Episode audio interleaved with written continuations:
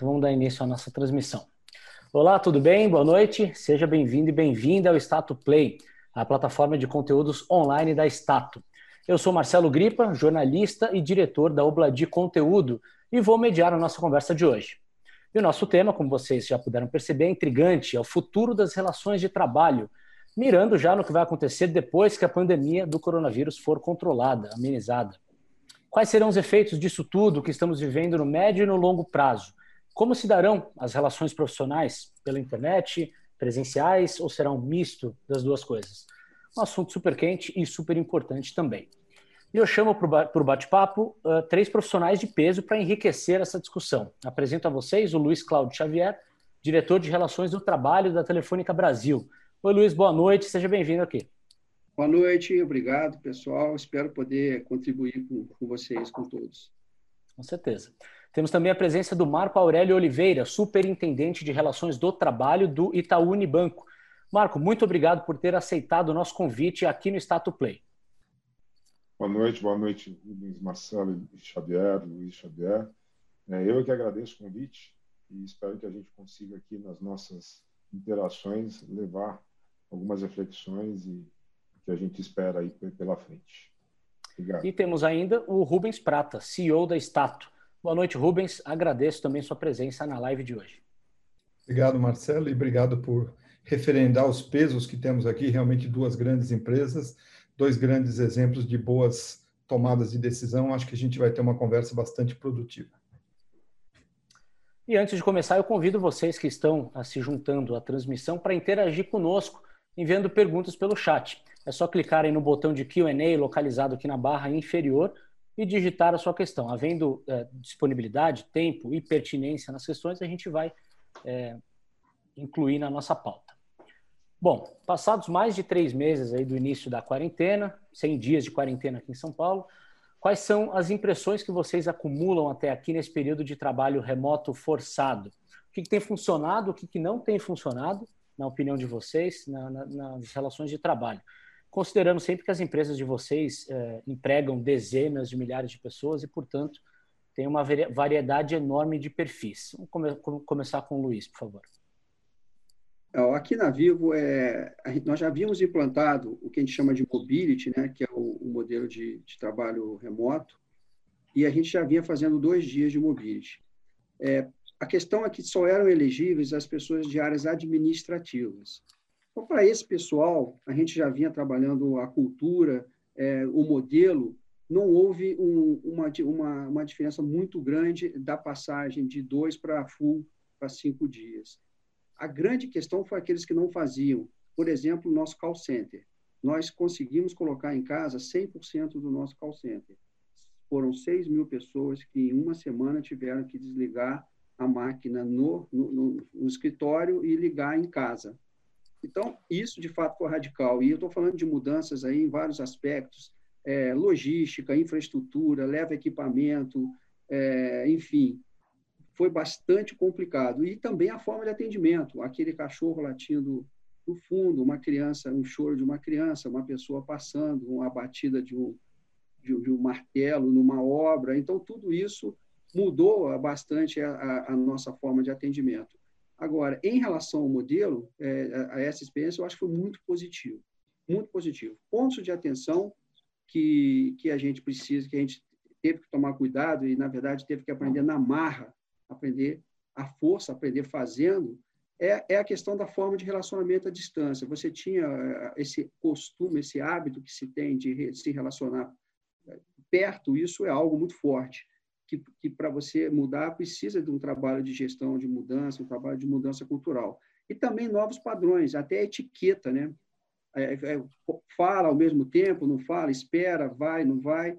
É, e a gestão que é um assunto que a gente fala depois, mas a gestão foi algo fundamental e, e talvez aquela que mais sofreu, aquela que mais teve é, é que, que, se adequar a esse momento.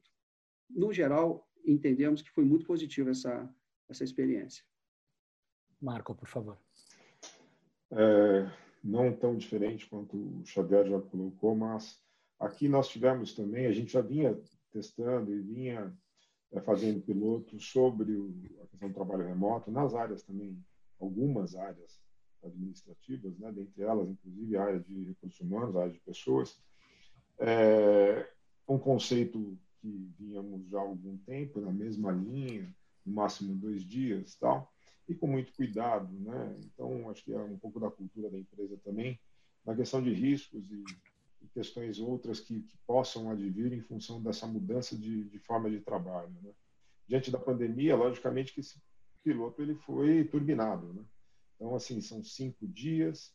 Nós hoje temos é, é, em torno de 55 mil pessoas em home office, trabalhando em home office das mais diversas áreas. Né? Então, isso, logicamente, principalmente nas áreas administrativas e até mesmo nas áreas de frente, a gente tem colocado o pessoal em home office e tem havido trabalho. E, surpreendentemente, é, é um trabalho, é uma forma de trabalho que tem sido elogiada. Acho que muito em função também da prevenção, da necessidade de prevenção à saúde das pessoas, no momento desse, né, de, coronavírus, de pandemia e tudo mais, com as suas famílias, inclusive, mas também pelo fato de, de você ter essa possibilidade de um trabalho que, a princípio, é visto como um, up na qualidade de vida, um up na forma de, de, se conectar e na possibilidade que você tem de interagir com mais pessoas, né? Então, acho que aqui é, o trabalho remoto ele, ele, ele tem sido visto como um, uma nova forma de trabalho, vamos dizer assim, mas acho que a princípio não se trata disso. Na verdade, ele foi turbinado pela necessidade, ainda bem, porque nos dá esse ambiente de teste, vamos dizer assim, mas é, elogiado. E vamos ver daqui para frente. Eu acho que tem todas as questões que, que bem colocou o Xavier, nós também avaliamos aqui, estamos avaliando a questão da satisfação dos, dos funcionários, como fazer o tratamento de tudo. Tem uma questão de, de a ser avaliada de qual o grau de excesso ou não de trabalho que as pessoas estão tendo, porque elas ficam mais à disponibilidade das empresas, né? e as empresas terão que tomar cuidado. Isso extrapola aqui somente o ambiente corporativo que nós temos, mas acho que todas as empresas têm necessariamente que começar a pensar nisso. E após 100 dias, vamos dizer assim, desse, desse isolamento e desse novo modo de trabalho, acho que muita coisa tem que ser avaliada, né? Para que a gente chegue nesse ambiente de sucesso, nessa, nessa, nessa possibilidade de manutenção desse, dessa forma de trabalho, mas com muito equilíbrio, sem qualquer movimento que a gente veja de forma pendular, de um lado para o outro. Não se tinha nada e agora se tem tudo. Por fim, a gente aqui tem, teve a possibilidade de pilotar antes. Imagino as empresas que assim não fizeram e não estavam trabalhando dessa forma terão que trilhar aí no caminho, pavimentar para chegar num, num, grau de excelência e num grau de equilíbrio, acho que melhor dizendo, né, nessa nova forma de trabalho. É, e são pelo menos dois lados da questão. Você tem as necessidades da empresa de sobreviver em primeiro lugar e, e tocar os negócios e também as necessidades dos colaboradores de se adaptarem a esse novo formato e encaixarem suas rotinas. E pelo que vocês estão falando, isso está acontecendo, né? Rubens, uh, qual é a sua, sua visão sobre essa questão? Comparativamente com o volume de movimento que os colegas viveram, né, nosso negócio é muito menor né, em termos de alcance e talvez muito menos preparado para esse grande movimento, como o Xavier falou e o Marcos falou, o Marco falou, já vinham avançando. Essas duas empresas já trabalham há alguns anos, né, estimulando e, e patrocinando o trabalho é, em home office. Né. É, eu acredito, né, e até quando o Xavier fala, eu trabalhei numa operação de call center e, e imaginar mover 6 mil colaboradores, né? É, direto para casa, com transporte de equipamento, com adequação, com todos os critérios e protocolos de segurança, até porque a gente lida com informação de cliente que não pode estar disponível, né? Eu acho que aí era meio que impensável, né? É, naquele momento, mas que aconteceu, né? Então, quando você falou, Marcelo, da pergunta, né? É o que, que funcionou, né? É, e o que, que não funcionou, eu diria o seguinte: tudo funcionou tudo funcionou. As empresas que estavam preparadas conseguiram é, alavancar e mudar, as pessoas estão trabalhando, os resultados estão vindo, eles estão promovendo reflexões que a gente não imaginava ter tão cedo, né? de dizer, puxa, eu levei todo mundo para casa, está dando certo. Né? É claro que tem todo um conjunto de políticas, quando a gente fala em relações do trabalho, tem uma série de medidas que ainda vão entrar em discussão para regulamentar ou não as condições de continuidade, mas acho que esse é um tema que vem se discutindo bastante. Né? E eu acho que um valor agregado, né? É, porque assim, uma parcela já fazia isso, é, principalmente nas grandes empresas, é, duas, três vezes por semana, duas vezes por semana, mas em condições bem diferentes. Né? As pessoas iam para casa e os filhos estavam na escola, a empregada limpava a casa, tinha comida, tava hoje você tem que limpar, cozinhar, fazer a escola do filho, está todo mundo brigando, cachorro correndo, tem, ou seja, tem uma série de outros fatores que para aqueles que não tinham, né, especialmente operações como o Xavier falou de call center, né, onde você está com o cliente o tempo todo na linha, é, o ruído, o barulho, isso traz um, um desafio, né? uma, talvez um estresse. Né? Então, acho que tem um, alguns aprendizados de que isto que a gente está vivendo não é o verdadeiro home office. Né? O verdadeiro home office é mais organizado, ele é uma flexibilidade, ele traz um prazer de realização, ele, ele culmina com uma série de coisas que todo trabalhador buscou ter em termos de pressão do dia a dia, transporte e localização, mas eu acho que ainda tem sim, apesar de novo de tudo estar funcionando, é um sucesso. Eu não vi empresas é, que, que consigam trabalhar em home office, né, é, declarar que parou, né, elas conseguiram realmente com muita genialidade resolver. O que está por vir é qual é a intensidade disso, né? E que outras medidas precisam ser administradas para que isso continue sendo eficiente é, na forma como a gente encontra hoje. Uhum. Ah, o Xavier mencionou a importância da gestão nesse processo e que ganha ainda, claro, mais importância numa pandemia. Uh, Xavier, então, voltando com você, quais são os, os, os elementos dessa gestão improvisada à distância que devem ficar para valer passar a fazer parte do rol de qualidades dos bons líderes nas empresas? É, pegando um pouco do que os colegas falaram, é, eu acho que a grande, a grande, a grande mudança, a grande quebra de paradigma que nós tivemos, até porque no nosso caso, é, salvo algumas áreas, como eu falei, o call center, a gente já fazia o, o home office, né? É, foi exatamente, foi exatamente na gestão porque a gestão ela ainda tem um viés mais presencial, aquela está de olho e está em cima, do que um viés mais de resultado. Então, esse foi, talvez, eu acredito, o grande impacto que a gente teve, foi a, o gestor conseguir fazer essa gestão à distância, é, é, e para isso, dois aspectos são fundamentais. Primeiro é o grau de maturidade desse gestor, que teve que ser desenvolvido e, e, e, eles tiveram que muito que correr atrás e acreditar nisso e a confiança mútua. Porque boa parte das atividades você você consegue medir mensurar outras não. Outras elas são mais subjetivas e nessa hora é a crença que você tem que ter de que aquilo está acontecendo da melhor maneira possível. Mas se a gente pensar bem isso já acontece no dia a dia isso já acontecia antes estando presencialmente o que muda é que o fato de não estar presencialmente cria uma desconfiança é, natural de que se aquilo está ou não está acontecendo. Então, fazer com que o gestor acreditasse nisso e, e buscasse, da sua maneira, formas de fazer essa gestão, é, é que foi talvez nosso maior desafio. Por outro lado, foi um case, uma implantação de, de, de, um, de, um, de um projeto, digamos assim, de, de, um piloto full, né? o piloto integral. Foi um grande projeto piloto de todo mundo. Então, isso é, gerou vários inputs é, que também ajudaram nesse processo. E nós, de, de, da área de pessoas, também procuramos ajudar tanto o gestor quanto a, as próprias colaboradores a se adaptar a esse processo, confiando mais e, quando possível, criando mecanismos de apoio na gestão dos do nossos gestores. Isso foi o, a parte mais complicada, né, na minha visão, do, do, processo como um todo. As pessoas, de certa forma, na nossa empresa, eu acredito que elas são digitalizadas, nós temos um alto índice de digitalizar, digitaliz, digitalização. A gente, nosso propósito é digitalizar para aproximar, é o propósito da Vivo, vou falar um pouquinho disso depois. Então, nossas pessoas já são digitais, já têm acesso é, a esse tipo de, de tecnologia. Então, acho que aí nesse caso, a, a relação entre gestor e, e, subordinado é que foi é, o, o, grande desafio, para que isso funcionasse e as coisas continuassem acontecendo com o menor nível de impacto possível. O Marco, o, o segmento bancário ele é muito baseado no contato presencial, né? nas agências, os times trabalham ali muito, muito unidos. Qual, qual foi a sua percepção nesse sentido da, da gestão à distância? É, acho que a gestão à distância ela, ela foi necessariamente obrigada a se adequar.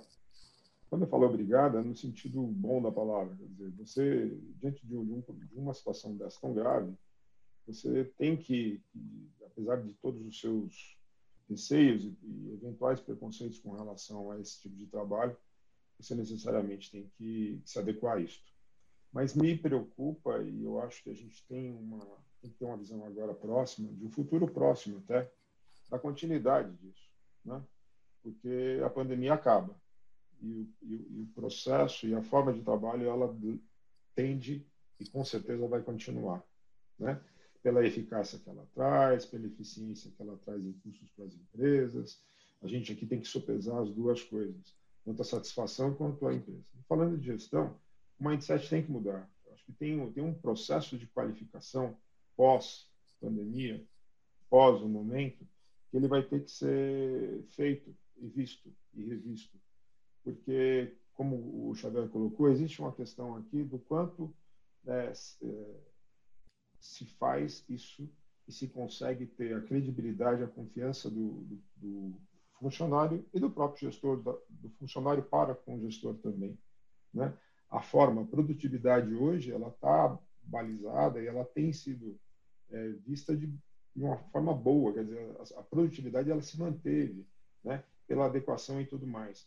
Mas até onde isso vai se continuar? Porque o próprio teletrabalho ele traz a flexibilização de jornadas, de um monte de outras questões. E o quanto os gestores estão adequadamente treinados ou qualificados ou com um mindset cultural mudado para acompanhar essas questões ao, no futuro.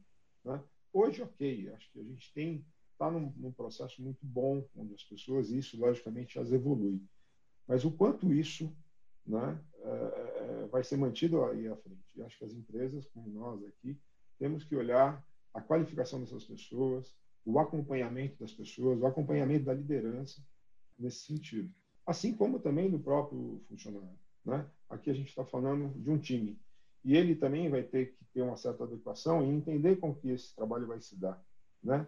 Quando eu falo em flexibilização, a flexibilização das duas partes, a flexibilização é, é em prol da empresa, é, com, é, não perdendo produtividade, eficácia, enfim, vários pilares a gente vai ter que olhar nesse, nesse aspecto. E o gestor está aí para isso, ele vai ter que ser qualificado para isso, acredito eu, não que não seja, mas mudando o mindset, mudando a cultura de como fazer gestão de pessoas via teletrabalho e à distância. Rubens, já se sabe o que vai ser preciso para atingir essa qualificação? Porque está evidente para todo mundo essa etapa que o home office ele, ele vai continuar, né? É o que a gente vai discutir mais à frente, até que ponto ele vai ser é, implementado nas empresas, mas é, é, de fato uma realidade. Né? Então, como qualificar os gestores para atender essa demanda de teletrabalho? É, eu, eu acho que assim tem uma discussão que é é sólida, é importante, a gente está falando de gestão né, e de gestor, e são atributos diferentes. Né? A gestão, ela não vai deixar de acelerar ou mudar drasticamente, porque ele é um processo contínuo. Né? Ela não vai mudar só agora na, na Covid, agora ela está acelerada por uma série de fatores. Né? É, é, mudança geracional, é a própria mudança tecnológica, é a mudança no nível de serviço, é a mudança nas relações é, de pessoas, ou seja, a gestão é uma escola contínua, né? Então, esta aqui talvez vai trazer uma série de outros olhares, né? Mas ela não deixa de ser uma tarefa eterna, né? Então, quando você pergunta, né? Acho que em algum momento você falou o que, que se aprendeu, é, se aprendeu realmente o, o, o momento da crise, a gestão, né? Esse, esse grande MBA que a gente está vivendo, né? O gestor que é indivíduo, né? É, ele passa muito tempo e a gente investe, essas empresas grandes investem a vida inteira, né? desenvolvendo gestão, tentando calibrar é, posturas e medidas é, no sentido de poder ter aquela, aquele modelo de gestão que a gente fala que leva à cultura. Né? Então, esta parte toda, ela depende, sim, de muito mais presencial. O que não quer dizer né, que a gente, é, o fato de você estar no escritório vai garantir, acho que o, o Marco falou do, do da eficiência, né? É, o fato do gestor estar no escritório no dia olhando, dia olhando não garante mais ou menor, maior ou menor eficiência, porque o papel do gestor ele de novo, ele tem uma função clássica, né, de acompanhar desempenho, de controlar uma série de coisas, de motivar a equipe, de engajar a equipe. Essas coisas a gente aprendeu a fazer sempre no olho no olho, no dia a dia, né? É, treinar pessoas à distância, a gente já vinha fazendo isso muito bem, né? Em, em células, em espaços específicos. Né? Então, acho que é uma combinação, né? Quando você fala de gestão, de garantir eficiência, de garantir resultado, eu acho que boa parte a gente já sabe fazer, já faz, é, não muda é, essa transformação não será única, né? A gente está tendo outros avanços que estão nos desafiando isso, é, muito mais, seja questões globais, sejam questões humanas de relacionamento, é, o que tem trazido, né, essa pandemia tem trazido uma série de capacidades de enxergar os invisíveis, né? Então, assim, a gente tem muito mais a fazer como gestor, né, como gestão e como gestor, é, do que só pensar nessa, nesse processo. Eu acho que o que o Xavier resumiu e o Marco trouxe em termos de os papéis dedicados, né, de um gestor, de treinar, de motivar a equipe, de gerar engajamento, eu acho que a gente vai precisar aprender um pouco mais. É, qual é o caminho certo? Não tem caminho certo. Tem gente que faz happy hour toda sexta-feira e chama todo mundo, tem gente que faz reuniões esporádicas, tem gente que faz reuniões gerais. É, a gente usa os princípios básicos né, da gestão, aquilo que a gente que sempre funcionou, né, que sempre funcionou. Acompanhamento, atenção, ouvido, é, mas a grande preocupação é que, ao final, na outra ponta, a gente tem um conjunto de indivíduos, né, cada um com a sua diferença individual, e que a gente, quando você fala deste processo mais automatizado, parece que ele é meio pasteurizado. Né? Eu faço a comunicação, está todo mundo alinhado, e não é. Né? Esses movimentos, como você está fazendo agora, Marcelo, de cabeça, né? É, eles são muito mais visíveis, eles são muito mais interativos, quando você, como líder, né, como gestor competente, qualificado e interessado em ouvir e envolver as pessoas, você capta. Então, assim, é, gestor, né, como eu falo, não é uma questão só de treinamento ou só de tecnologia, é uma questão de compromisso. Então, dá sim, e tem sido feito grandes trabalhos, eu tenho visto experiências brilhantes de festas juninas, de uma série de coisas que acontecem engajando pessoas, né? nós fizemos a nossa recentemente também. É, tudo isso é papel da gestão. Né? Tudo isso é papel de manter as pessoas, é, como a gente fala, comprometida. Né? A gente tem um propósito. É, é, essa questão do trabalho, do teletrabalho, ele não é novo. As empresas podiam fazer há, né, há muito tempo. Então, portanto, tinham a alavanca de encontrar as pessoas no escritório para grandes discussões, para eventos, as convenções, né, as grandes convenções. Então, acho que assim, o papel do líder continua o mesmo, né? Gerenciar desempenho, gerenciar motivação, são as ferramentas e a forma de fazer é que eu acho que a gente vai discutir no que a gente chama aí da, do futuro dessas relações de trabalho. Se dá para fazer rápido, se vamos transformar muito, a gente vê, eu vejo em casa né, meus filhos jogando, né? E eles nunca estão sozinhos. Eles estão jogando com mais 15 pessoas falando ao mesmo tempo, se gerenciando, competindo, fazendo metas. Então, assim, já tem nessa nova geração essa competência de trabalhar em equipe, se coordenar sozinho, saber respeitar o timing, ouvir, incentivar. Mas eu acho que tem ainda, nas lideranças, ainda tem muita coisa a ser aprendida. E eu acho que é papel da alta liderança é, conseguir condicionar e dirigir para que esse aprendizado venha mais rápido.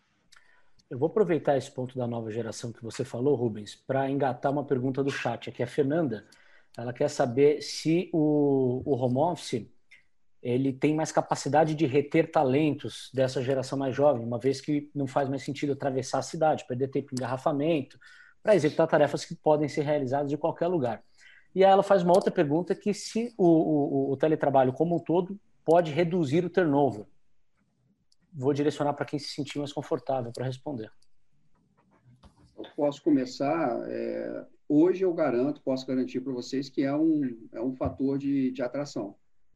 Hoje, hoje é uma das perguntas que são feitas nas, nas entrevistas, enfim, é: vocês têm home office? Então, eu, com certeza ele é, ele é hoje ele é um fator de, de, de atração. Em relação à questão do turnover, é, aí, aí, é mais complexo, demoraria um pouco mais, não é só isso, é, mas se tiver um percentual, é, isso tem um percentual de participação também na questão da retenção das pessoas. É, ela atrai e também ajuda a reter. Não é só isso, obviamente. Concordo também com o Xavier nesse aspecto. É, só coloco alguns temperos aqui, como eu disse, acho que até para a gente refletir. Com certeza, é, o home office é um fator de atração, sem dúvida alguma. É, agora, depende do que a gente está ou vai acontecer com as empresas. Aí eu volto, saindo um pouco do nosso mundo aqui, duas grandes empresas, mas olhando aí médias empresas e outras grandes empresas até, o que farão daqui para frente, né? Porque o, o modelo ele é bom, as pessoas vão falar não, eu quero home office, eu quero trabalhar em home office, isso me atrai, tal. Mas será que a empresa vai continuar nesse modelo lá na frente? Acho que a história do que vem e que particularmente aqui eu tenho a percepção diferente do que vem sendo dito, essa questão de novo normal. A gente não tem nem novo nem normal. A gente tem aqui uma situação a se adequar e lá na frente vamos fazer. Acho que é um produto, sim, concordo. Acho que é uma situação e, uma, um produto de RH, vamos dizer assim, de forma de trabalho que atrai pessoas. Pessoas que podem trabalhar distante, pessoas que podem trabalhar de forma mais flexibilizada. Isso é um, um, um fator de atração. No entanto, e fator de retenção também. Mas, no entanto, é, o que as empresas farão depois, né?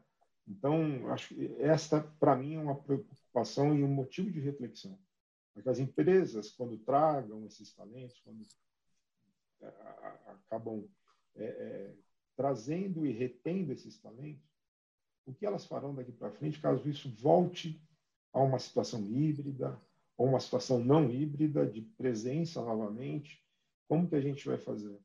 Né? Então, assim, eu, eu não quero ser aqui fatalista nesse sentido, mas acho sim, indo para a pergunta, ok. Agora me preocupa muito o futuro. Antes de, de passar a bola para o Rubens, já que você falou sobre isso, Marco, é, algumas empresas anunciaram home office permanente até o fim do ano, mais empresas aí voltadas para o mercado de tecnologia, e há também estudos é, que sugerem interesse de, de, de outras organizações de, de adotar a prática aí do teletrabalho mais massivamente.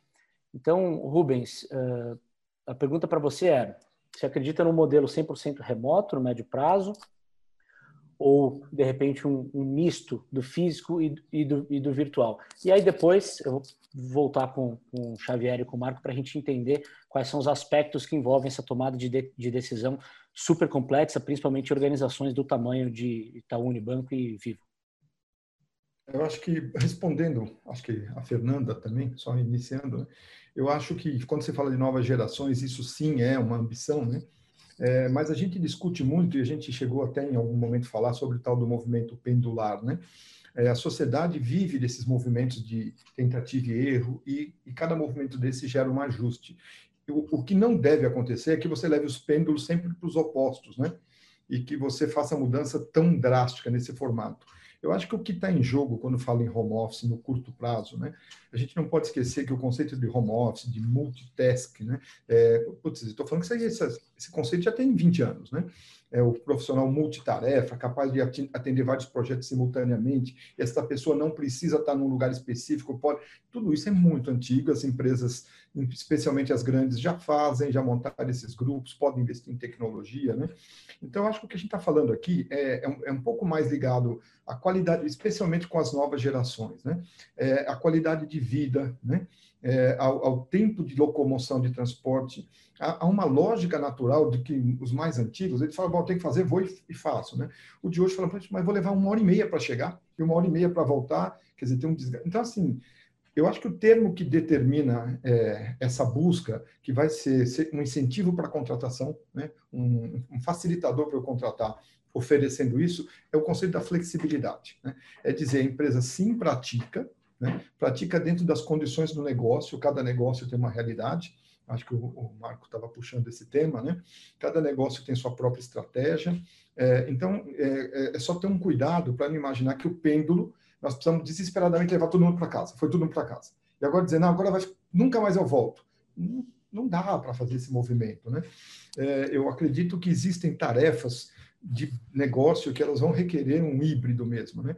É essa adoção de um, modelo combinado, onde sim, algumas empresas que não praticavam descobriram que dá para praticar e podem oferecer isso como um benefício, como uma vantagem, no dia que eu preciso fazer alguma coisa próximo de casa. Então, essa flexibilidade, eu diria assim, essa a gente não vai perder. Né? Quem não soube, não vai aprender a fazer alguma coisa com isso, vai ter dificuldade sim de em podendo, né, em estando numa atividade que permita home office, porque tem atividade que não permite, negócio que não permite, ele falar, não, aqui a gente não faz porque a gente gosta olhar para tá bom, escolhe o público e lida com essa oferta e essa, esses riscos. Eu acho que não muda o conceito de turnover, né? Ainda. Eu acho que muda o conceito de atração, né? de manutenção. Mas de turnover não, até porque o turnover é uma mão dupla. Né? Então eu não estou feliz e não é com uma coisa. Quando a coisa acontece, ela ela, ela se deteriora por uma série de outros fatores. Né? Então, voltando para a sua pergunta, né? É, a minha sensação imediata é que a, as organizações que queriam levar tudo isso para o lado de fora, né? de colocar todo o trabalho para o lado de fora, já poderia ter feito há muito tempo. Né? A pergunta que a gente faz de call center, né? É, fez, levou 6 mil, né, Xavier, para tudo para casa. Né? Então, assim, se quisesse ter feito, porque tinha, tinha vantagens, tinha eficiência, é, nós estamos trabalhando sempre com este olhar, então já teria feito. Se não o fez, é porque tem um trade-off aqui que, que precisa ser analisado de vantagens e desvantagens. Né? Então, para mim, esse movimento, como disse o Marco, ele, ele vai ser híbrido. Né? É, a gente tem ouvido coisas e que são coisas muito bonitas. Né? Então, lá, agora eu mandei todo mundo para casa, eu posso economizar 150 milhões de reais com edificações, prédios, serviços. Tá bom, né? Então, assim, dentro dessa variável que a gente vinha falando, que acho que a gente citou, né? a estratégia da organização, ela pode ou não pode, né? É, o, as pessoas né, querem ou não querem, como eu vou administrar isso? E tem uma questão de mercado, a gente falou bastante já disso também, né? É dizer, bom, tá bom, o mercado reage, né? Então, quando eu digo eu não preciso mais de imóvel, jogo o preço do imóvel, ontem acho que a gente deve ter ouvido né, no jornal, quem assistiu o jornal à noite, um tema que falava sobre uma mudança na escolha das moradias, né? As pessoas agora estão buscando casas mais longe do grande centro, é, que tem, sejam arejadas, que a cozinha tem umas coisas muito criativas, que as cozinhas não sejam abertas como todo mundo um dia procurou, para que não tenha barulho, interferência. Isso é um que eu chamo de movimento pendular muito acelerado. Então, assim, eu moro num apartamento próximo do metrô e próximo do trabalho. Agora eu quero uma casa no interior bonita porque eu estou acreditando que eu nunca mais vou precisar voltar para a empresa, né? Então, assim, eu acho que é um cuidado né, emocional muito grande, seja das empresas, seja, seja de nós, né, líderes, que a gente, o que a gente fala, teoricamente, é o que a gente está apontando que vai acontecer, né? mas o mercado se ajusta, né? o mercado vai enxergar essas oportunidades, aquilo que um dia custou caro vai se redimensionar, e aí eu vou dizer, puxa, agora está caro, a gente nem sabe como vai ser a legislação dos benefícios, eh, as vantagens, tudo que a, a gestão, que eu acho que o, Marco e o, e o Xavier podem falar muito melhor, que é a questão trabalhista, né? Como regulamentar tudo isso de uma forma equilibrada, justa e vantajosa? Aí você vai dizer, puxa, agora, agora barateou o mercado imobiliário. Eu vou ter uma, uma parte do, do meu pessoal trabalhando. Então, eu diria assim, é, muito cuidado com o que a gente fala, né? Porque a gente está lidando com um público que está indo super bem, trabalhando em casa, está entregando resultado. Então a gente escuta isso. Não tem como falar, ah, não está entregando, tá? As empresas estão operando bem, graças a Deus é, e está funcionando. Então não dá para dizer que não, mas dá para funcionar melhor nesse movimento. Eu aprendo um pouco, trago para cá, aprendo um pouco, trago para cá. Então, se você pergunta para mim, né, é, especialmente em Brasil, cultura latina, eu acho que a gente não vai fazer uma transformação tão drástica a ponto de dizer 100% da minha empresa não volta mais. Eu acho que tem aí um, um trabalho muito árduo, seja de gestão, seja de, de, compromisso com pessoas, com as diferenças de resultado. Tem gente que não funciona trabalhando em casa, e aí que você faz? Dispensa, é, ou a pessoa não produz bem e ela entra no processo de avaliação de desempenho, e do dia para a noite quem ia bem passa a ir mal, né? Então, assim, tem cuidados muito severos, né? Em tomadas de decisões tão, assim, tão agressivas, dizer, ó, eu não vou, agora eu não volto, mas não, acho que ele tem que ter pausa, tem que ser híbrido, aliás, não tem que ser, será híbrido, né? É, as empresas não têm ainda, não estão prontas em seus processos para nunca mais ver as pessoas. E eu acho que o que determina muito isso é tem profissional que é profissional de tarefa, ele gosta de produzir múltiplas tarefas e esse vai fazer isso e ele vende o trabalho dele assim. Para aquelas empresas de trabalho contínuo formal, a relação ainda vai requerer presença, apesar de eu ter cada dia mais escutado é, grandes executivos dizendo: na minha empresa não. Mas eu ainda acho que a gente vai achar esse esse balanço um pouco mais delicado nos próximos meses de aprendizado. Pois é, eu quero ouvir agora do Marco e do, do Xavier qual é a perspectiva deles sobre esses aspectos complexos que envolvem a tomada de decisão. E aí, até pegando o gancho aqui com uma, uma pergunta do chat, do R. Barney, que fala também da legislação trabalhista, até que ponto estamos preparados ou não para isso. E levando em consideração também, é, é, até tem a ver com o que o Rubens falou, que existe sim um certo clima de euforia ainda, né? As pessoas ainda estão operando ou entregando bem do home office porque precisam, né? Porque é, é, é um momento inédito, é um momento de proporções inéditas e as pessoas também temem perder o emprego. Então, evidentemente, elas precisam se desdobrar para conseguir atender a todas as, as, exigências do mercado atualmente. Xavier, vamos começar com você, por favor. Tá bom. É, falando um pouco da empresa, é, das nossas empresas, que são grandes empresas, dentro da Vivo, eu tenho quatro públicos que são bastante diferenciados. Eu tenho o pessoal de loja, a gente tem o pessoal de call center, a gente tem o pessoal de campo, que são os instaladores, os reparadores, e você tem o pessoal administrativo. É, nós não podemos tratar todos da mesma maneira. Cada um deles é, tem uma, a gente tem uma política e, e uma forma de gestão que é completamente diferente da outra. Por razões óbvias, a loja tem que estar presencial, presencialmente na loja, assim como o cara, a pessoa de campo vai ter que ir na tua casa fazer a instalação e o reparo quando for necessário.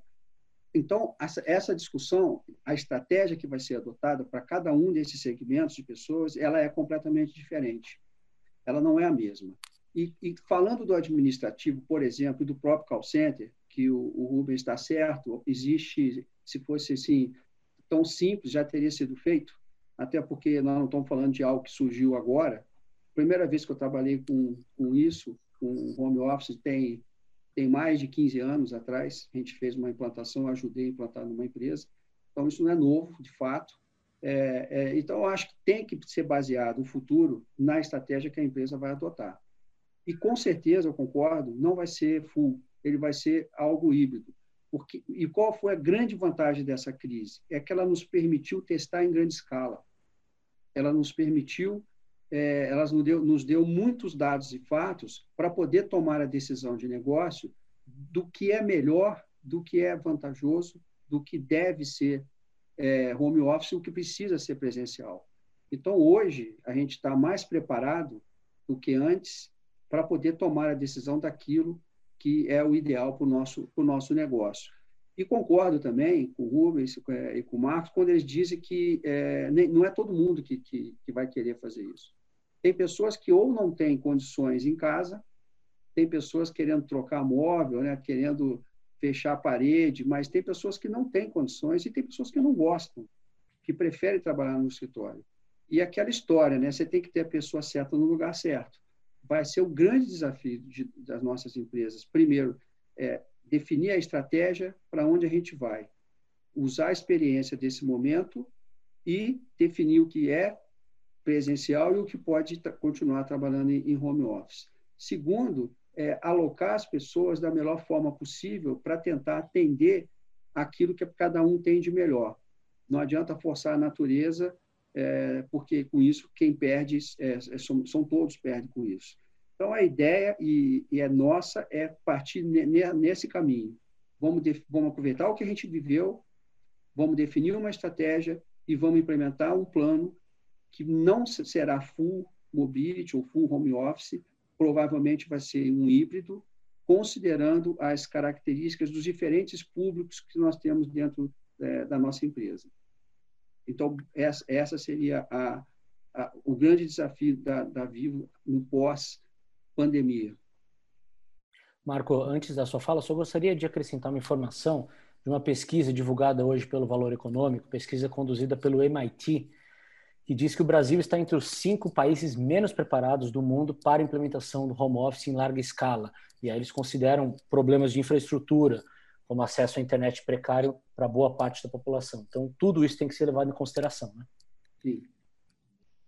É, tudo isso e, e, assim, trazendo uma fala que o, que o Rubens mencionou, que é a questão do movimento pendular. Né? A gente hoje está muito, com certeza, volto a repetir aqui, é, com muita esperança nessa questão do teletrabalho, de uma forma melhor de trabalho e tudo mais. Mas aqui a gente tem um outro pilar, principalmente em empresas de serviços, aqui, que é o cliente.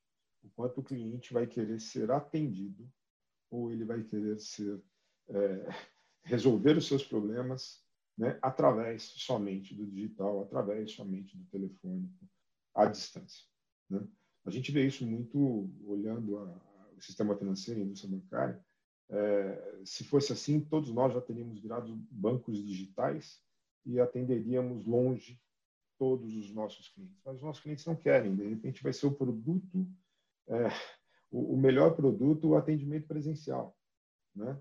Aquele que você é o olho no olho, olhando o seu cliente, satisfazendo o seu cliente da melhor forma possível, mas ele quer te ver. Ele quer estar naquela loja, de repente, da Vivo, na agência do banco, indo lá e conversando com o seu gerente presencialmente.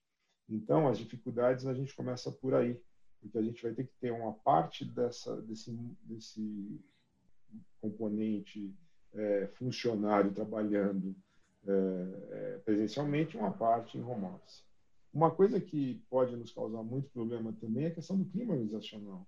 Eu imagino, e aqui sem, sem conhecimento de causa, né? Mas imagine uma linha de produção de uma montadora, por exemplo, onde pessoas ali estão trabalhando na linha de montagem, né? numa situação de pandemia, elas estão continuaram trabalhando ou não, enfim, mas vamos numa empresa alimentícia, onde ali continuou, a gente precisava. E o pessoal do escritório em home office. O que pensa aquele que está sendo colocado a risco hoje, mas amanhã ele continua trabalhando na linha de produção e o outro fica em casa. A gente tem que ter equilíbrio nisso para não criar um clima organizacional ruim. Levando em consideração a questão que foi perguntada com relação direta aí à legislação e tudo mais, se formos falar de teletrabalho, desde a reforma trabalhista a gente já tem é, autorização, vamos dizer assim, para via é, judicial né, e, e, e legislativa para implantar esse tipo de, de trabalho. Só que tem uma outra situação, tem um outro componente aí, que são os sindicatos. O que eu vejo aqui? Para não tenhamos risco jurídico e não tenhamos aqui um risco até financeiro né, para a empresa, o que, que acontece? Eu tenho visto muito sindicato, muita gente pedindo compensação pelo trabalho, pelo teletrabalho. O que eu chamo de compensação? Ou a internet paga, ou um pacote que ali satisfaça todo esse trabalho à distância, questões outras de, de local, de mesa, enfim, móveis, como o Xavier colocou.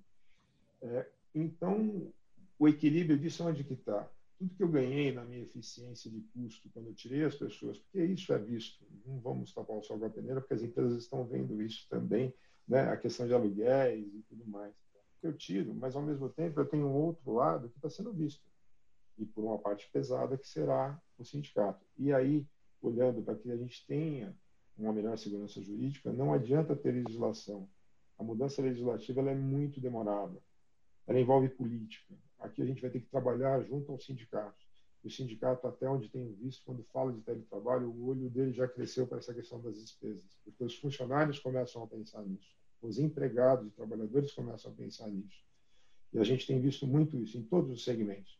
Né? Como que será? Tá bom, você me coloca em teletrabalho, mas até aí o que eu faço? pela minha falta de condição ou pela necessidade de ter outros custos que vêm desse trabalho que eu vou fazer em casa, à distância, né? Tudo bem, tem qualidade de vida ou não? Até onde vai isso vai ser medido? Então, acredito eu aqui, só indo na pergunta, e desculpe que eu esqueci quem perguntou, mas é, aqui a gente estruturalmente na legislação já temos aí um, um amparo na, na questão do teletrabalho, mas acredito que não seja só isso. Acho que tem muita coisa por trás e que a gente vai ter que usar muito essa questão de negociação coletiva, muito acesso aos sindicatos e muita negociação de forma muito clara e transparente para que a gente crie essa confiança e credibilidade, porque senão a gente vai ter muito risco jurídico, o que vai eventualmente trazer muito custo para as empresas também. Né? Sabendo e utilizando até o ponto que você trouxe da pesquisa, sem dúvida alguma, a gente não tem aqui uma internet e ela é, tem pessoas que nem não têm acesso. Né? A gente vê a questão da educação. Ensino à distância está sofrendo por isso. As, as crianças não, não conseguem acessar, porque elas, infelizmente, não conseguem ter acesso se, se quer a internet, se quer o celular, um note, enfim, alguma plataforma digital que ela consiga acessar. Aí o funcionário passa pela mesma situação. Então, é, o sindicato está aí vai entrar pesado nisso. tenho visto alguns movimentos em várias categorias nesse sentido. Apesar do que eu digo assim, em prol, e aí o que vai valer mais a pena, o presencial ou o digital, ou o teletrabalho. Eu estou na linha também de que vai ser híbrido, não tem jeito. É um movimento que não volta atrás, aqui não é uma fala contra, mas é que tem que ser uma, uma, um movimento muito equilibrado. muito equilibrado e com muito cuidado. E tem esse outro pilar que é o cliente. Como o cliente vai querer ser atendido. E isso vai levar empresas a repensarem um pouco essa questão do trabalho full. Nós temos duas contribuições interessantes aqui no chat que vão na direção do clima organizacional que o Marco mencionou. O René Guedes, inclusive, manda um abraço para você, né, Marco. Ele fala que o debate do home office ele tem, a princípio, uma agenda mais pessoal e menos coletiva. Então, como defender e, eventualmente, ressignificar as culturas organizacionais, né? E, e o Tomás, ele também é, comenta que ele trabalha há 30 anos no setor de fábrica, gerindo pessoas e processos, e fala que nesse ambiente a presença física sempre será imprescindível. Liderar, motivar, lidar com problemas diários é necessário estar presente com a equipe. Ele fala, apesar de que algumas áreas do negócio possam estar é, operando digitalmente. Uh, Rubens, como ressignificar então as culturas organizacionais nesse nessa é, visão de um ambiente híbrido que as pessoas inevitavelmente vão passar mais tempo longe do escritório? É, de novo, né, a gente começa a usar termos, né? Eu gosto muito do, do quando o Marco fala nem novo, né? Porque agora tudo é um novo normal, né? E depois, Marco, eu vou pedir para você dar o crédito, porque hoje nós estamos sofrendo com esse negócio de plágio, né? É, usar, usar termos que não são próprios, né? Mas nem, nem tão novo, nem tão normal, né? É, esse é o grande tema. Então, a gente só precisa tomar cuidado para não, não massificar ou não pasteurizar esse tipo de conversa. Né? Então, quando você fala da questão organizacional, da cultura, né, é, dos ambientes híbridos, toda e qualquer organização já é híbrida. Né? O que vale para o administrativo não vale para a fábrica em termos de jornada. Uns emendam feriado, os outros trabalham é, sete por, como é que chama? 24 por 7 e assim por diante. Né? Então, assim, já existe, do ponto de vista de modelos de cultura organizacional, modelos de engajamento, toda essa diferenciação e que a liderança, que, que toda gestão é, tem que cuidar é, dessas diferenças. Né? Imagine agora, né, com, com essa, esse grau de flexibilização, e o Marco trouxe, né, se você pegar essa pesquisa que você falou, né, Marcelo, do, do valor econômico, se você quiser colocar em, em ranking, o item mais crítico de colocar o Brasil entre as cinco é, cinco países mais difícil é a legislação trabalhista, né? É conciliar tantos interesses diversos em setores e capacidades humanas diversas, né? Então, é, eu diria assim, a gente consegue trabalhar, empresas conseguem trabalhar valor, né? valor da organização, cultura, os, é, de uma forma muito distante, né? pelo engajamento, pela própria mídia, marcas de tradição e projetos que têm sido feitos, e, o, o projeto do Itaú, a forma como ele se, se manifesta, engaja cliente, engaja a população. Né? Então, eu diria assim, o efeito é, da cultura organizacional não vai sofrer, não vai sofrer de longe né? a questão dessa disrupção de quem vem pouco, quem vem mais, porque já era assim. Né? Nenhuma organização ela é estándar. Né? Todo mundo está sobre a mesma plataforma fazendo. Não, são critérios muito distintos. Né? Então, assim, eu, eu acho que é uma pergunta importante, né? tanto do Renê como de, da outra pessoa que você trouxe. Né? É, cuidar de cultura, uma cultura um pouco mais forte do que isso. Né? Eu acho que clima, quando você diz clima, o clima a gente está o tempo todo, né? O, quando lida com, com os movimentos, né? É, ano a ano de negociação, afeta clima. Quando você movimenta por uma questão de logística, uma planta para outro lugar, você afeta clima. É, toda vez que você traz eficiência, melhora processo, automatiza, você afeta clima, né? É, a gente até brinca, né? Que qual é a data certa para aplicar uma pesquisa de clima? Nunca, nunca. É, um dia porque mudou a fábrica, outro dia porque vai começar a negociação sindical, outro dia porque é o pagamento do, do bônus anual, é, e sempre tem efeitos. Então, este contexto dentro das organizações, ele é desde a origem dos negócios, né? Então, é, sim, né, nós vamos aprender, é, é, é para mim ele é constante, né? A gente vai aprender e vai transformar de acordo com a realidade. Mas não acho, volto a dizer, não acho que o fato da pandemia ou da Covid nos levar de forma muito grosseira e acelerada para casa, que vai mudar toda a plataforma de negócio. As estratégias não mudam, né? Eu acho que o Marco trouxe um tema fundamental, né? Eu, eu trouxe o tema mercado, né? O mercado se adapta. Você vai tudo para um lado, o mercado se ajusta você tem que voltar, né? Mas tem o, tem o elemento chave do mercado chama cliente. Né?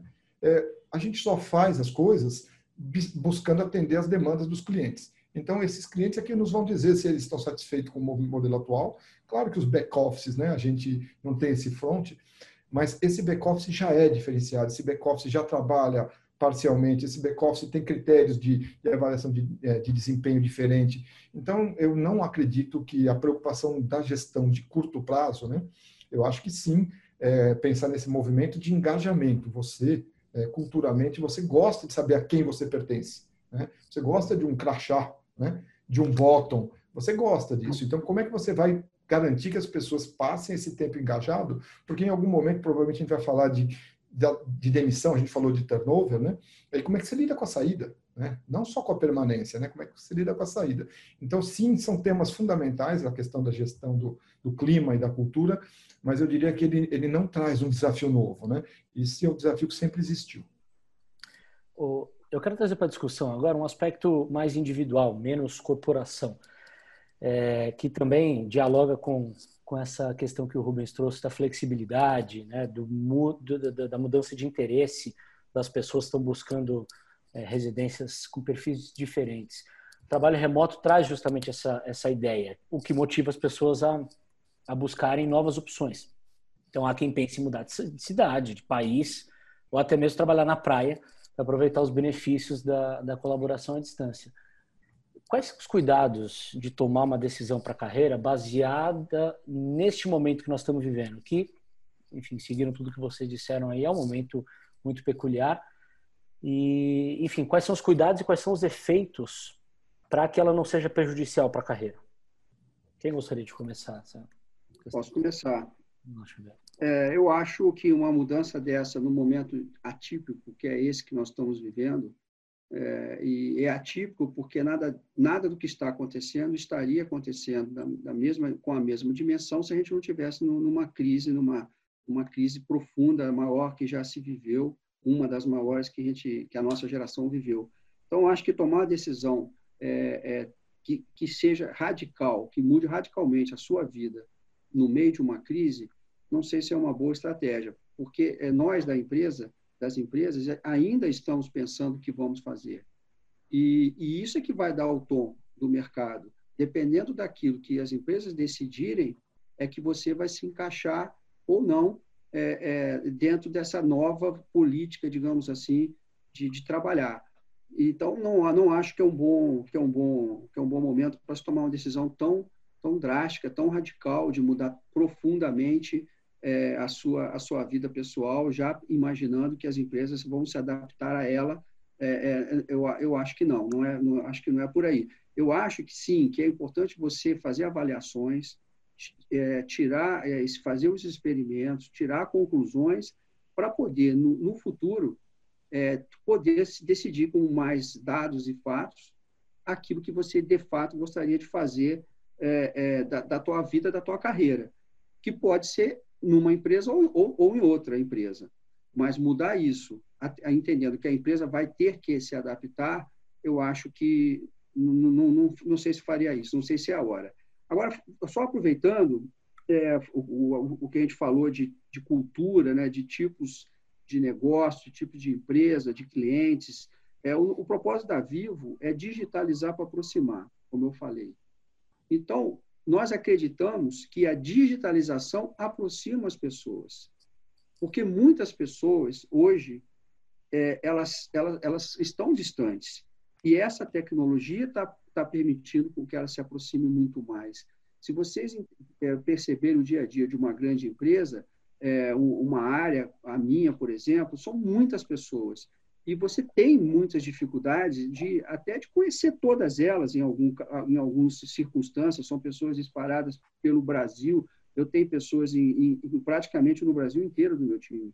É, então a tecnologia ela me permite me aproximar dessas pessoas. Então é, é como como falamos buscar o equilíbrio né? Não é entender é, que isso é, por si só é bom ou é ruim. Isso pode ser necessário. Depende muito é, do teu plano, da tua estratégia e do teu tipo de empresa, do teu tipo de negócio.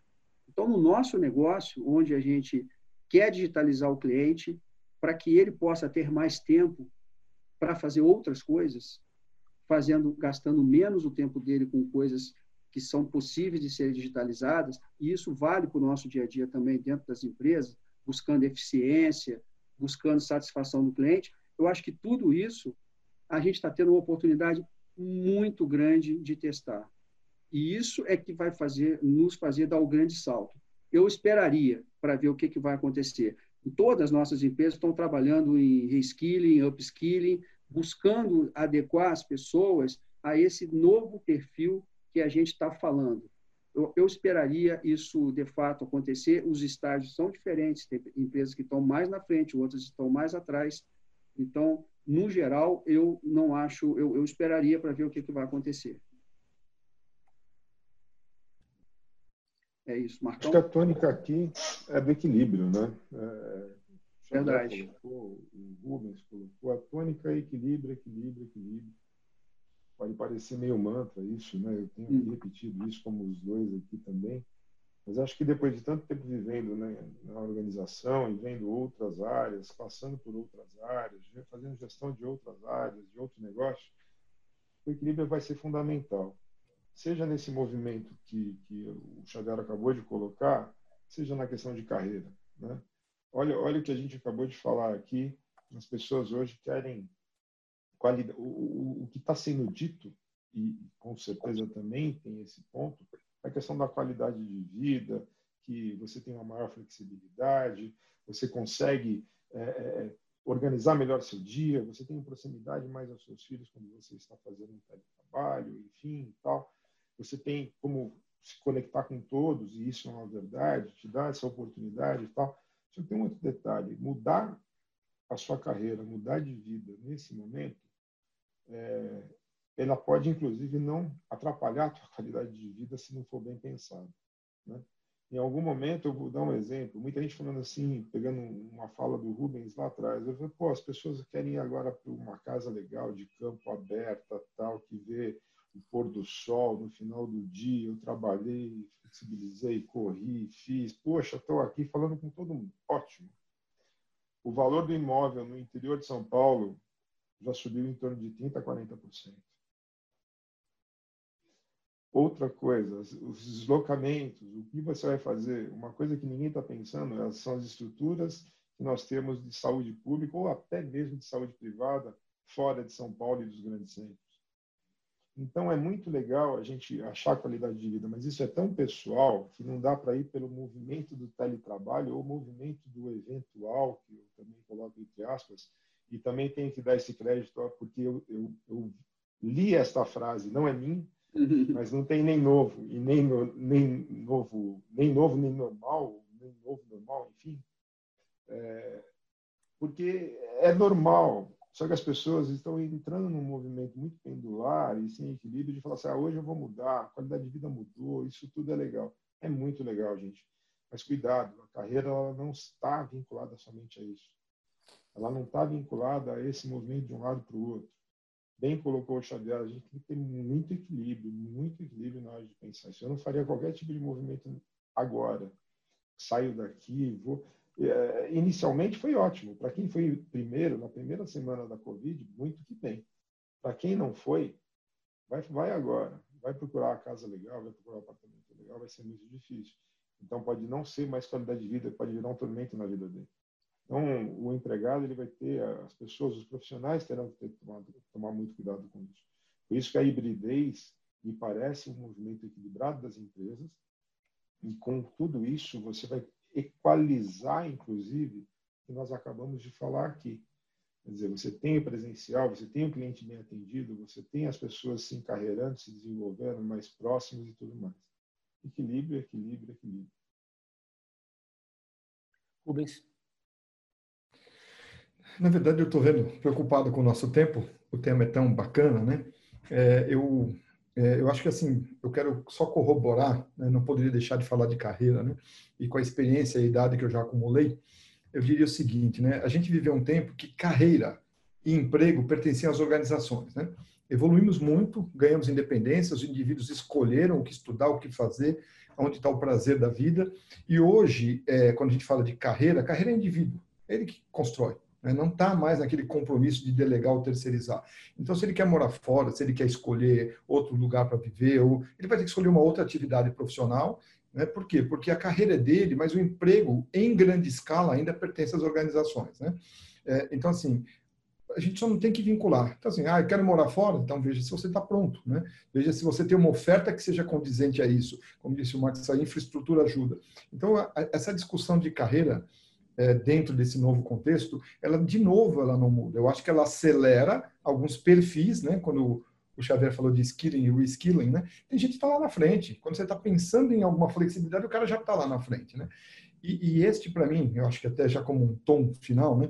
É, é esse, para mim, tem a ver com uma coisa. Ainda não existe corporação sem gente. Né? É, espero que nunca exista, porque nós temos uma, uma população muito ampla. Né? É, e acho que a gente tem que ficar muito satisfeito com o que a gente encontrou em termos de comprometimento. Né? É, eu vi um grau de comprometimento aqui na nossa organização, na Stato, das pessoas trabalhando remotamente, altamente comprometida. Então, assim, mesmo distante, né, o fator humano passa por comprometimento. Né? E, e a, eu, a minha visão é as pessoas, então, de novo, carreira do indivíduo, a sociedade se transforma e você escolhe que caminho você quer traçar. E aí, obviamente, faz parte das nossas tarefas como líderes ou como consultoria de dizer, olha, cuidado, tem uma troca, né? uma escolha. Você pode optar por isso, tem que abrir mão de algumas outras coisas, né? Mas pode, é livre, é indivíduo. Então, carreira deixou de pertencer à empresa e pertence ao indivíduo. E ao final, é, é indivíduo, né? Como a gente disse, são bilhões, são todos diferentes. Se a gente quisesse iguais, é, não serviria para nada. Né? Então, a gente vai sim ter que lidar com essas diferenças individuais, desenvolver liderança, se concentrar é, com as escolhas diferentes. Aqueles que não estão satisfeitos saem sozinhos, é, vão buscar outros caminhos. Isso não muda. Né? Tudo que a gente está vivendo não muda os conceitos de gestão de pessoas, interesses individuais, diferenças individuais. É, e é isso que constrói uma trilha de carreira, um caminho a ser escolhido. E é isso que faz com que as empresas o tempo todo tentem é, atrair, manter, oferecer condições, ambientes, benefícios para que essas pessoas estejam motivadas e tragam essa motivação para dentro da empresa. Tá? Então, eu diria que o balanço final é, depende, sim, do, do, da aprendizagem contínua do indivíduo transformando sua vida como ele quiser e da empresa atraindo os melhores, aquele que ela precisa e conseguindo mantê-los é, ativos e funcionando. Acho que essa é a grande combinação, seja na Covid, seja sem Covid, seja no, nos próximos séculos. Muito bom. Bom, então vou ouvir agora do, do Xavier e do Marco as considerações finais deles, porque infelizmente nosso tempo está chegando ao fim aqui. É. Marco falou do equilíbrio, Xavier falou de reskilling, upskilling, no desenvolvimento de novas competências. Quero ouvir de vocês dois que trabalham com relações, relações de trabalho, né? É, um recado para as pessoas que estão nos assistindo, os profissionais que, que querem, uh, ser, querem ser mais competitivos nesse novo mundo pós-Covid, mas também, como o Rubens disse, é, aproveitando características que valem para qualquer momento na carreira. Né? É, o, eu acredito que o grande recado é que seja presencial ou seja é, à distância, as questões de gestão de pessoas, as questões de carreira, as questões de desenvolvimento, de crescimento, elas não mudam. Você quer as mesmas coisas, é, prova, apenas seguindo, usando ferramentas diferentes.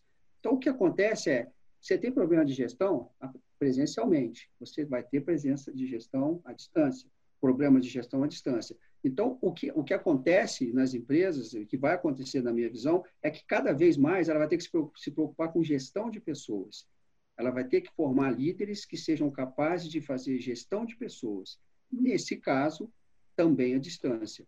Esse, para mim, é o, maior, é o maior desafio da relação do trabalho. Quando eu falo relação do trabalho, eu acho que ela é, fica facilitada em, com todos os seus atores, sindicatos, colaboradores é, é, e a empresa, à medida que você faz uma boa gestão de pessoas.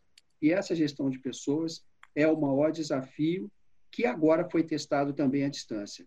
Eu acho que a gente sai mais forte dessa, dessa crise, principalmente por esse fator porque, como já falamos aqui exaustivamente, trabalhar à distância não é a novidade. Talvez nunca nessa escala, mas isso não é novidade, a gente já vem fazendo isso há, muito, há muitos e muitos anos. Agora, a novidade é como fazer gestão dessas pessoas, que vão ter muito mais transparência. A gente vem falando de assembleia digital, né, Marco? Como que vão ser as assembleias digitais, onde o poder está com o colaborador, então, se você não tem uma, uma, uma boa gestão de pessoas, é, não, não, importa se é a distância ou, ou, ou não, você pode ter problema na sua organização. Então, esse, para mim, é o grande recado. Gente, vamos fazer gestão de pessoas, vamos nos preocupar com a qualidade de vida, mas vamos nos preocupar com os resultados do negócio, porque sem isso não tem, não tem emprego. É fazer esse equilíbrio, essa conciliação, que eu acho que vai ser o grande desafio do futuro, com novas formas, novas tecnologias.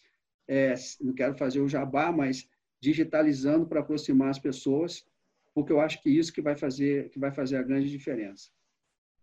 Marco. Começar pelo digitalizando para aproximar as pessoas, você tem total razão. E acho que isso é a grande ferramenta do momento. Acho que este é o grande aprendizado neste momento. Né? E até te ajudando no teu jabá. Mas, é, com certeza. E aí, e aí é, não tem fórmula certa aqui. É, esse é o ponto. Quer dizer, a gestão de pessoas, a carreira das pessoas, como a gente tratava, como a gente negocia, tudo continua igual. Até aproveitando o gancho do próprio Xavier, assim, imagina quem imaginava é, sindicatos fazendo assembleias virtuais. Aí eles descobrem que nas assembleias virtuais a participação dos trabalhadores é muito maior e ele tem mais respaldo para as mudanças que ele quer. Ou não aceitar aquelas que a empresa quer. Imagina como que a gente vai ter que lidar com isso, né? É. E nós vamos ter que fazer isso. Então, assim, tudo está em cima realmente de como as pessoas se comportam, seja de forma distante ou seja de forma presencial.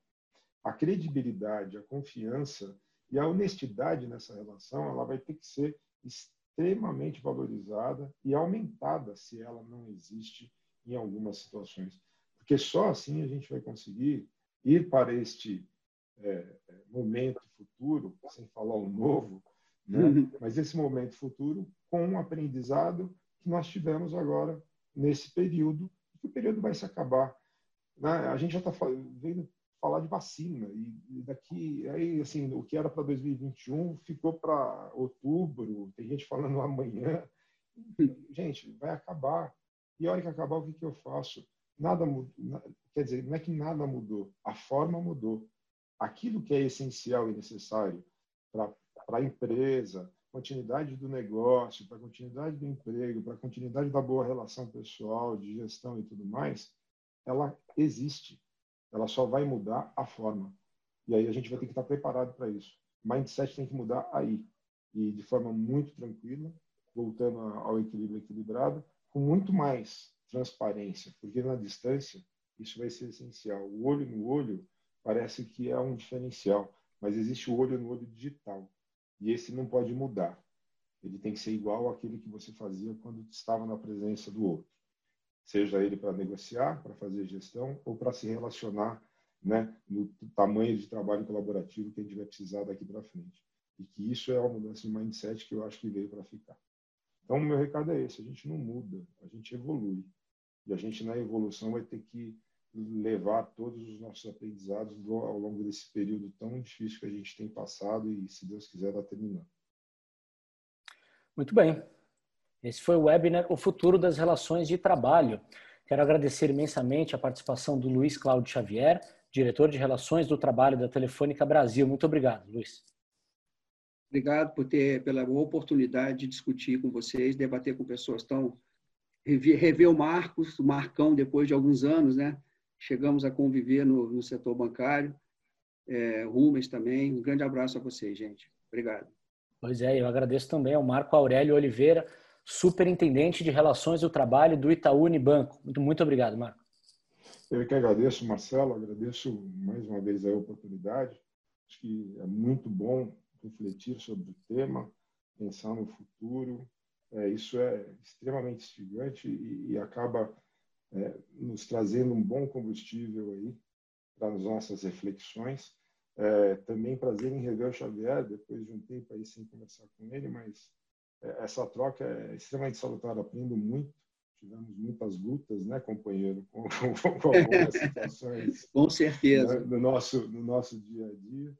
E ao, ao Rubens, que sempre aprendo e a gente sempre também tem conversado e aí é um aprendizado. Muito obrigado pelo espaço e a oportunidade de ouvi-los e aprender bastante. Muito obrigado. Eu agradeço ainda o Rubens Prata, então, CEO da Stato. Rubens, muito obrigado. Obrigado, Marcelo. E queria fazer uma prestar homenagem ao, ao Marco e ao Xavier, representando duas corporações exemplares, né, que lideraram muito bem esse movimento. É, realmente tem muita história para contar, é uma pena que esse nosso horário, né?